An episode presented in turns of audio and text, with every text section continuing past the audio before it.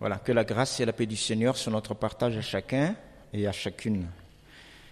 Quand nous marchons avec quelqu'un ou quand nous envisageons de travailler avec une personne, il nous est profitable de bien la connaître. C'est pourquoi les équipes sportives s'entraînent pour mieux se connaître, pour mieux connaître les talents des uns et des autres. Et la victoire dépend parfois d'une heure d'entraînement de plus bien se connaître pour euh, bien huiler la mécanique en quelque sorte. C'est pourquoi aussi en église et en entreprise, on organise des moments de team building, building comme on appelle, pour permettre une meilleure harmonie de groupe. Je voudrais vous demander si, depuis que vous marchez avec le Seigneur, vous entendez toujours bien avec lui, si vous le connaissez bien tel qu'il est vraiment. Ce matin, au travers de sa parole, j'aimerais euh, revenir sur un aspect de son caractère, un caractère de Dieu qui traduit bien et résume tout à fait comment il est. Je vous invite tout d'abord à la prière. Merci Seigneur. Béni sois-tu Père éternel pour ta parole et la révélation de ta parole qui est claire, qui peut nous rendre sage salut, qui peut nous communiquer la vie et nous montrer la, la voie en toutes circonstances. Accorde-nous la grâce ce matin pour qu'elle soit encore esprit et vie pour chacun, dans le nom précieux de Jésus qui a tout accompli et en qui tu nous as bénis de toute bénédiction spirituelle dans le lieu céleste. Par ses seuls mérites, nous te prions. Amen. Alors pour cela, je vous invite à une lecture dans le livre du prophète Ésaïe au chapitre 40. Et nous allons lire les versets 25 à 31. Ésaïe 40, 25 à 31. Voici se déclare le Dieu de l'univers. À qui me comparerez-vous pour que je lui ressemble demande le Saint? Levez les yeux vers le ciel et regardez. Qui a créé cela? C'est celui qui fait sortir les corps célestes en bon ordre. Il les appelle tous par leur nom. Son pouvoir est si grand, sa force si puissante que pas un seul ne manque. Pourquoi dis-tu Jacob? Et pourquoi affirmes-tu Israël? Ma situation échappe à l'Éternel. Mon droit passe inaperçu de mon Dieu. Ne le sais-tu pas? Ne l'as-tu pas appris? C'est le Dieu d'éternité, l'Éternel qui a créé les extrémités de la terre. Il ne se fatigue pas, il ne s'épuise pas, son intelligence est impénétrable. Il donne de la force à celui qui est fatigué, et il multiplie les ressources de celui qui est à bout. Les adolescents se fatiguent et s'épuisent. Les jeunes gens se mettent à trébucher, mais ceux qui comptent sur l'Éternel renouvellent leur force. Ils prennent leur envol comme les aigles, ils courent sans s'épuiser, ils marchent sans se fatiguer. Amen. Le verset 25 de ce passage révèle le titre de mon message, où Dieu se présente lui-même comme étant le Saint. En effet, je voudrais développer cet aspect du caractère de Dieu, qui est sa sainteté. Et puis ce message nous faire grandir encore plus dans la connaissance de cette vertu de Dieu afin d'être rassuré quant à son amour pour nous, vous allez voir. Alors d'après la révélation biblique, la sainteté est la qualité fondamentale de Dieu et de son esprit, c'est-à-dire la qualité basique et essentielle de Dieu qui est appelé le Saint d'Israël, comme encore le livre d'Ésaïe, dès le chapitre 1er, le montre, il est le Saint d'Israël. Qu'est-ce que ce terme évoque? Exactement Nous allons voir euh, l'harmonie de l'Ancien Testament et du Nouveau Testament par rapport à cela, et également son évolution avec le temps. En effet, que ce soit dans l'Ancien Testament ou le Nouveau Testament, il y a un terme à chaque fois qui désigne deux significations de la sainteté que nous pouvons qualifier de complémentaires, car l'idée derrière, l'idée qui est derrière est très riche. D'abord dans l'Ancien Testament. Donc je vais demander à Dire d'ouvrir le premier PowerPoint. Nous aurons un autre tout à l'heure pour le Nouveau Testament, juste pour que cela puisse rester dans notre esprit. C'est le mot hébreu kadosh, qui exprime le fait d'être saint dans l'Ancien Testament, donc, et qui signifie deux choses. Premièrement, évidemment, pur, c'est le sens euh, le plus connu, physiquement, rituellement, et surtout moralement et spirituellement. Ainsi, selon 2 Chroniques euh, chapitre 29 verset 15, les Lévites se sanctifiaient le Verbe découlant de la sainteté, pour pouvoir purifier la maison de l'Éternel.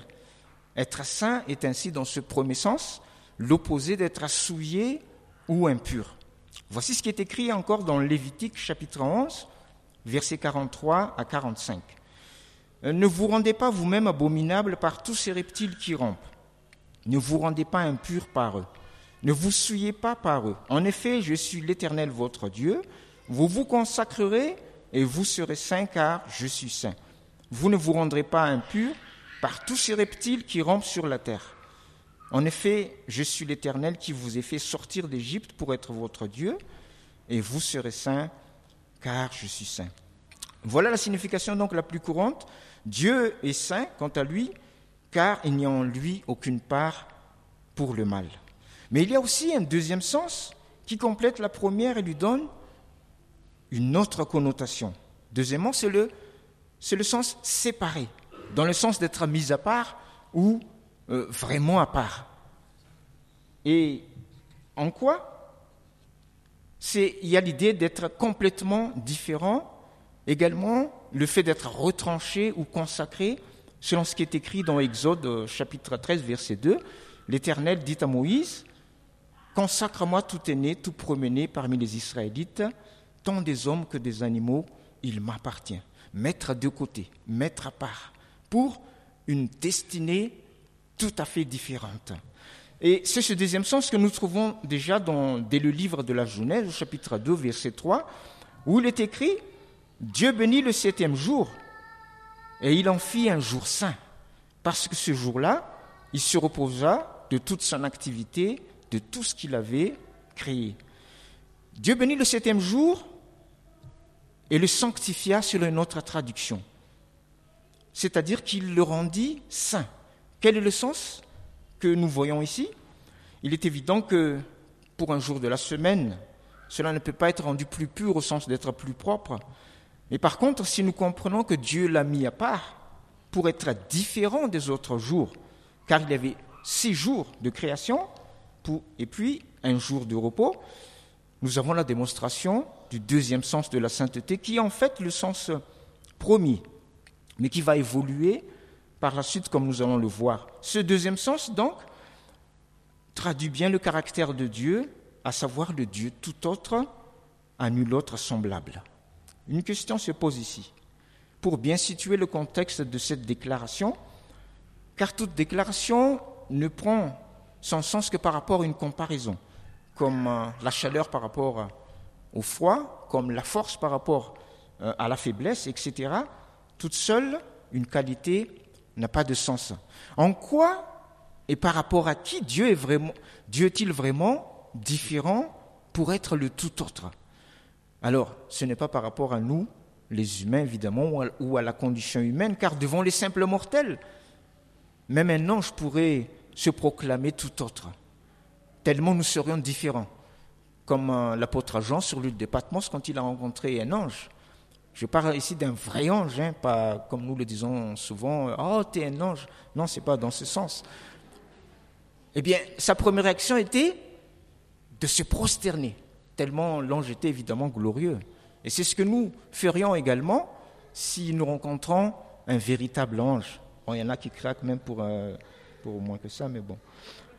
Alors, non, dans le contexte de l'Ancien Testament, en fait, c'est carrément par rapport aux autres divinités des peuples païens que l'Éternel se révèle comme étant le tout autre, le vraiment différent et de surcroît pur également, le Saint d'Israël, le, seul Dieu.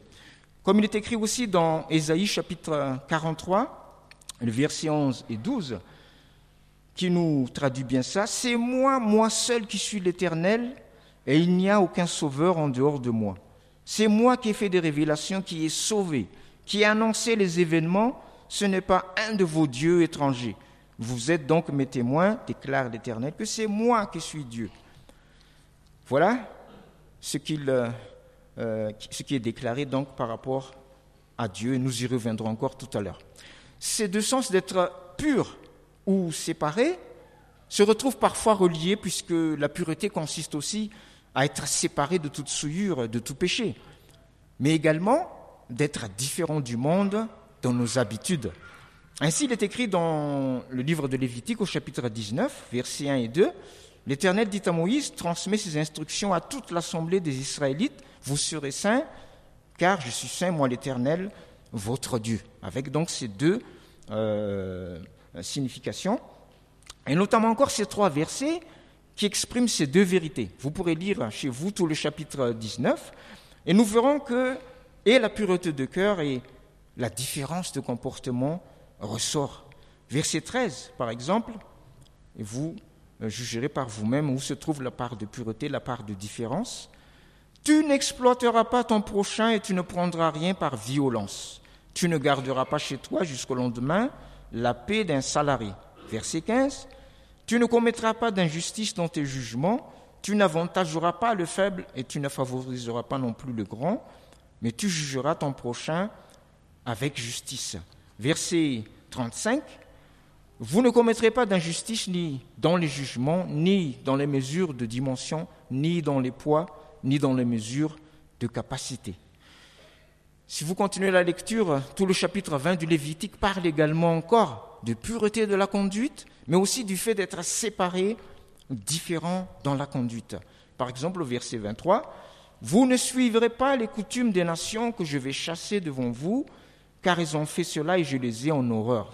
Verset 24b. Je suis l'Éternel, votre Dieu, qui vous est séparé des autres peuples. Verset 26. Vous serez saints pour moi, car je suis saint, moi l'Éternel. Je vous ai séparé des autres peuples afin que vous m'apparteniez. Voilà pour l'Ancien Testament. Dieu est vraiment différent des autres divinités et il a en horreur toute souillure venant d'elle. Passons maintenant dans le Nouveau Testament et nous allons ouvrir le deuxième fichier pour que cela reste dans notre esprit. Et nous trouvons maintenant ici le mot grec adios qui exprime le fait d'être saint dans le Nouveau Testament et signifiant également deux choses. Premièrement, euh, séparé ou consacré ou mis à part, hein, selon euh, euh, un Pierre hein, que, nous allons, que nous allons lire au verset 14 et 16, premier épître de Pierre, verset 14 à 16, où il nous est dit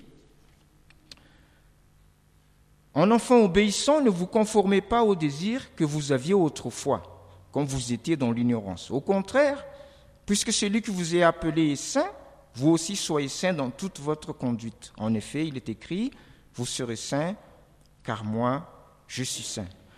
Également dans Luc 2, verset 22-23, une généralité reprenant ce que nous venons de citer dans Exode chapitre 13, verset 2.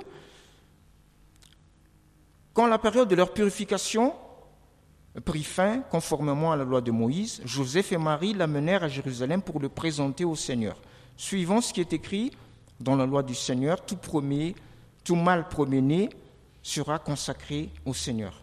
Consacré pour le Seigneur ou mis à part pour Dieu ou séparé pour une, euh, pour un dessin particulier, donc, le premier sens. Et deuxième sens, le sens euh, le plus euh, souvent utilisé dans le Nouveau Testament, pareil pour l'Ancien, le sens d'être pur, sans souillure, tel que l'apôtre Jean l'a décrit dans son premier épître au verset 5, qui résume très bien cette pensée. Dieu est lumière et il n'y a point de ténèbres en lui également une application pour nous dans 2 Chroniques euh, chapitre 7 verset 1. Puisque nous avons de telles promesses bien-aimées, purifions-nous de tout ce qui souille notre corps et notre esprit et poursuivons jusqu'au bout la sainteté dans la conduite, dans la crainte de Dieu. Nous remarquons que si la sainteté avait au début donc plutôt le sens d'être séparé, d'être différent, d'être tout autre, avec la pratique des commandements, elle a pris plus le sens d'être pure, conséquence du premier sens, qui lui-même, de sens essentiellement rituel dans l'Ancien Testament, devient avec la révélation progressive toujours plus morale et surtout spirituelle dans le Nouveau Testament. Et cette sainteté de Dieu va s'étendre aussi sur tout ce qui le touche. C'est ainsi qu'il y a également des objets saints qui vont revêtir l'un ou l'autre sens de la sainteté ou passant de l'un à l'autre et qui sont saints car lié à la présence de Dieu et à l'invocation de son saint nom. Je vous laisse découvrir par vous-même le sens à donner à cette quelques liste. Par exemple, on parle des lieux saints. Alors, dans le sens d'être pur, dans le sens d'être différent, vous verrez, on parle de la ville sainte, on parle des vêtements saints, on parle du saint tabernacle, du saint temple, avec tout ce qui sert de culte, comme objet sanctifié ou objet consacré pour l'éternel. Et puis il y a aussi des saintes convocations, une nation sainte, un peuple saint, etc., que nous trouvons dans les livres de l'Exode, du Lévitique et des Nombres. Et puis pour terminer cette liste, la Bible, que nous appelons le livre saint ou les saintes écritures. Pourquoi? Car c'est le livre de la révélation de Dieu qui n'a pas son pareil dans le monde. Il surpasse tous les livres que les hommes ont pu écrire. Même les livres scientifiques les plus pointus, eh bien, leurs découvertes ne font qu'emboîter le pas aux déclarations bibliques, qui est vraiment en avance sur tout ce que les hommes peuvent découvrir. Sa portée est même de beaucoup supérieure à tous les livres historiques, même mythologiques, qui remontent plus loin et qui, bien qu'ayant chacun sa finalité, est loin derrière la finalité biblique. Par exemple, euh, dans la plupart des livres mythologiques, vous verrez un récit du déluge. Mais contrairement à eux, la Bible a un message de salut qui ne se trouve dans aucun récit mythologique. La Bible a un message d'espérance qui ne se trouve dans aucun écrit mythologique. La Bible a une révélation de l'amour de Dieu qui ne se trouve dans aucun livre écrit par les hommes. C'est comme si Dieu avait voulu, au travers de son saint livre, réécrire l'histoire de l'humanité, mais pas sans nous. Il a voulu l'écrire avec nous et au travers de nous, en nous disant, car je suis saint, vous serez saints. Il y a donc une œuvre de Dieu que je vous invite à redécouvrir à la lecture de votre Bible. Et nous devons être fiers d'avoir cette parole pour pouvoir dire, selon le psaume 119, verset 162, Je me réjouis de ta parole comme un homme qui a trouvé un grand trésor. Oui, Dieu dit, car je suis saint, vous serez saints. Et de la sainteté de Dieu découle évidemment la nôtre. Et si dès le départ de notre conversion, nous sommes appelés saints, de par notre nouveau statut en Jésus-Christ, notre sanctification qui évoque une marche et une croissance dans les voies de Dieu vers la perfection de Christ est une action continue et progressive dans nos vies. Toutefois, nous allons retrouver aussi dans cette sanctification les deux sens de la sainteté, la pureté et la différence, mais de façon progressive tel que décrit dans 1 Timothée chapitre 4 verset 12 où Paul dit que personne ne méprise ta jeunesse, mais sois un modèle pour les croyants par tes paroles, ta conduite, ton amour, ton esprit, ta foi, ta pureté. Un modèle en pureté, un modèle de différence également. La sanctification qui implique le fait d'être à part, je précise quand même, est différente de la bouderie. Vous vous en, doutez. Celui qui boude se met à part aussi. Mais ce n'est pas du tout pareil parce que la personne qui boude se met à part pour lui-même, pour elle-même. Tandis que la personne qui est sanctifiée se met à part pour Dieu, pour les desseins de Dieu. Et pour bien comprendre donc la sanctification, je donne encore cette image que nous trouvons dans l'évangile de Jean, chapitre 17, verset 19, dans la prière sacerdotale du Seigneur avec ces trois euh, traductions différentes. Version littérale d'Arby, par exemple, qui dit Je me sanctifie moi-même pour eux, afin qu'eux aussi soient sanctifiés par la vérité. Et dans version second 21, il est écrit Je me consacre moi-même pour eux, afin qu'eux aussi soient consacrés par la vérité. Et la version fondamentale, comme la parole vivante, qui dit Je me donne moi-même entièrement à Dieu pour eux, afin qu'eux aussi soient entièrement à Dieu par la vérité. Revenons à Dieu. Pour terminer, pour révéler son vrai visage, car comme nous l'avons chanté tout à l'heure, c'est Jésus qui a dit, qui m'a vu, a vu le Père, dans l'évangile de Jean chapitre 14, versets 8 et 9. Or, quel visage Jésus a-t-il montré?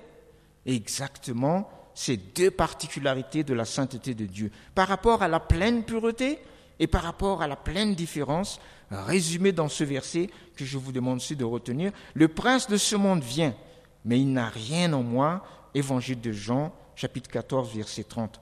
Jésus est saint, oui, mais pas une sainteté qui est contre nous les humains ou qui nous écrase. J'ai envie de dire qui ne nous écrase plus, car il est écrit que la loi est venue par Moïse, et c'était le temps des éclairs et du tonnerre qui faisait peur, mais la grâce et la vérité sont venues par Jésus-Christ, et c'est le temps du doux murmure du Saint-Esprit.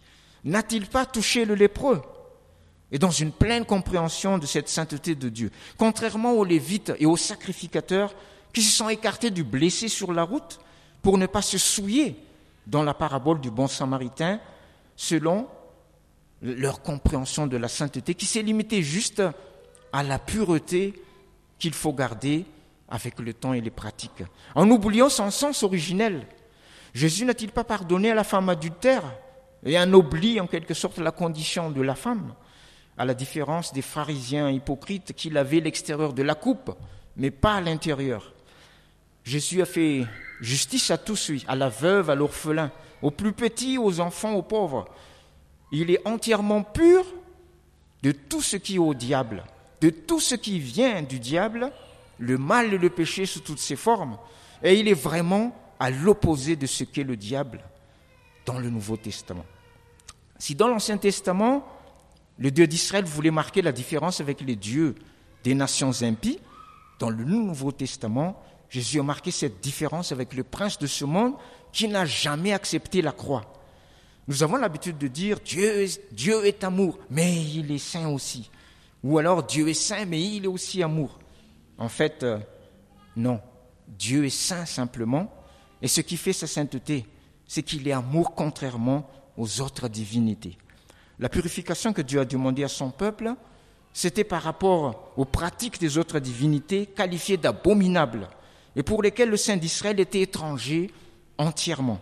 Problème que Dieu va régler définitivement par le sacrifice de son Fils qui va préparer au travers de l'histoire d'Israël et dont le but n'était pas la mort, mais la vie pour tous. Le but était la réconciliation avec les hommes. Oui, notre Dieu est saint, et même trois fois saint, comme on l'a chanté aussi, mais son vrai visage, c'est un Père aimant qui veut une relation avec nous et qui veut notre salut. Sinon, il serait resté au ciel, dans une fausse conception de la sainteté, où aurait enlevé les hommes pécheurs de la terre. Ça, c'est ce que le diable veut. Il ne vient que pour dérober, égorger et détruire. Mais Dieu veut nous donner en fait toute chose dans son amour. Selon ce que le livre du prophète Ésaïe a déjà déclaré en son temps, en vérité au chapitre 6 verset 3, Saint, Saint, Saint est l'Éternel, le Maître de l'univers, sa gloire remplit toute la terre. Un petit ralenti s'impose ici, parce que souvent nous avons l'habitude de le dire, de le chanter, sans vraiment réaliser l'importance de cette déclaration Saint, Saint, Saint est l'Éternel, la terre est remplie de sa gloire, c'est-à-dire de sa présence, de son attention, de sa faveur. Je disais qu'il y en a qui ne le comprennent pas. J'en veux pour preuve que certains ont peur de venir à l'église parce qu'ils ont une fausse conception de la sainteté de Dieu, ou alors euh, ils se privent de la Sainte Seine. C'est vrai qu'il y a un état de cœur à avoir, comme dit l'apôtre Paul dans ses épîtres, mais souvenons-nous, frères et sœurs, que nous nous approchons du bon berger qui a tout accompli à la croix. Il nous demande juste de nous examiner, n'est-ce pas, et de nous sanctifier, et non de nous priver de sa grâce. Voilà ce qu'il nous, euh, nous demande. Certaines églises, même, à cause de cette vision étriquée de la sainteté, ont interdit toute participation des femmes au ministère. Il y en a même qui ont dit on ne devrait pas laisser le partage de la scène aux femmes. Parce que si jamais elles sont dans leur période, c'est la sainte scène. Bon, alors, je vous rappelle que pour nous, d'abord évangéliques, ce n'est pas un sacrement, mais un mémorial de ce que Jésus a fait. Et c'est vrai qu'il y a des mesures qu'il faut prendre, d'hygiène, etc. Le fond ne doit pas changer. Quant, à la forme, vous savez très bien que, par exemple, pour le vin, nous sommes passés d'une coupe à plusieurs coupes. Et je vous demande d'être des personnes spirituelles, de ne pas nous attacher sur les formes. Les, formes sont des outils pour nous servir. Par exemple, en ce moment, les anciens sont en train de voir comment nous pouvons revivre ces instants bénis euh, du partage de la scène. Et cela va être partagé à la prochaine réunion ADR, ancien diacre et responsable de ministère, afin que tout un chacun soit sur le même plan d'information et de sensibilisation. Et le Seigneur nous invite donc à grandir dans cela. Quant au ministère euh, dans l'Église, c'est pareil. Ce n'est pas une question de sexe en vérité, mais de dons accordés et d'autorité spirituelle. L'Ancien Testament nous rapporte l'histoire de Déborah, une femme, comme son nom l'indique, qui se levait comme une mère en Israël, car les chefs étaient sans force. Et Dieu s'est servi d'elle, car l'autorité de Dieu reposait sur elle en tant que prophétesse et juge en Israël, mais pas seulement en tant que femme. Il nous a même été rappelé dimanche dernier que le royaume de Dieu ne consistait pas dans le manger et dans le boire, mais dans la justice, la paix et la joie pour tous et pour toutes. Et je cite également l'apôtre Paul qui termine ce verset en, en précisant par le Saint-Esprit. Ne nous trompons pas, bien-aimés. Le monde aussi peut chercher la justice, le monde peut chercher la paix et la joie, mais livré à nous-mêmes, à nos propres efforts, à notre propre sagesse, c'est la chair qui va régner et elle est incapable de bâtir le royaume de Dieu. Laissé à nous-mêmes, cela va finir toujours par une tour de Babel. La preuve en est qu'avec sa sagesse, le monde a crucifié le Christ, qui est venu comme un agneau sans défense. Oui, nous avons vraiment besoin de croire à la crucifixion de la chair par les vertus du sang de l'agneau et l'action du Saint-Esprit pour construire le royaume de Dieu. Jésus ne serait pas venu sur terre s'il suffisait de montrer ce qu'il faut faire. Il nous faut la sagesse d'en haut pour les choses du royaume de Dieu. Et si cela est rempli, il n'y a pas de problème. Pour ceux qui n'étaient pas à la dernière AGEX, sachez aussi que les anciens ont autorisé le nouveau corps des diacres, puisque c'est une nouvelle équipe, à choisir une sœur comme présidente des diacres si tel était le don et la direction du Saint-Esprit. Oui, à la CEIM francophone en tout cas, j'ose espérer dans l'enseignement général, nous voulons être réceptifs au murmure du Saint-Esprit et nous espérons que vous aussi. Nous ne voulons pas copier comme ça ce que font les autres. Nous avons besoin de discernement. Je vous signale par exemple que le monde, et beaucoup de pays exactement, ont officialisé le mariage homosexuel. Et certaines églises ont accepté cela. Allons-nous suivre le courant? Notre référence à nous reste la Bible, le livre saint, et notre guide, le Saint-Esprit. Alors, euh, sur ces belles paroles, que le Seigneur puisse parler à nos cœurs, nous visiter, afin que nous puissions comprendre ces desseins bienveillants en Jésus-Christ nous ne devons pas avoir peur de cette présence de Dieu, frères et sœurs, car la croix reste debout. Le sang de l'agneau coule pour régler le problème des souillures et des péchés, et par la foi en Jésus-Christ, nous pouvons marquer la différence dans ce monde. Soyez bénis.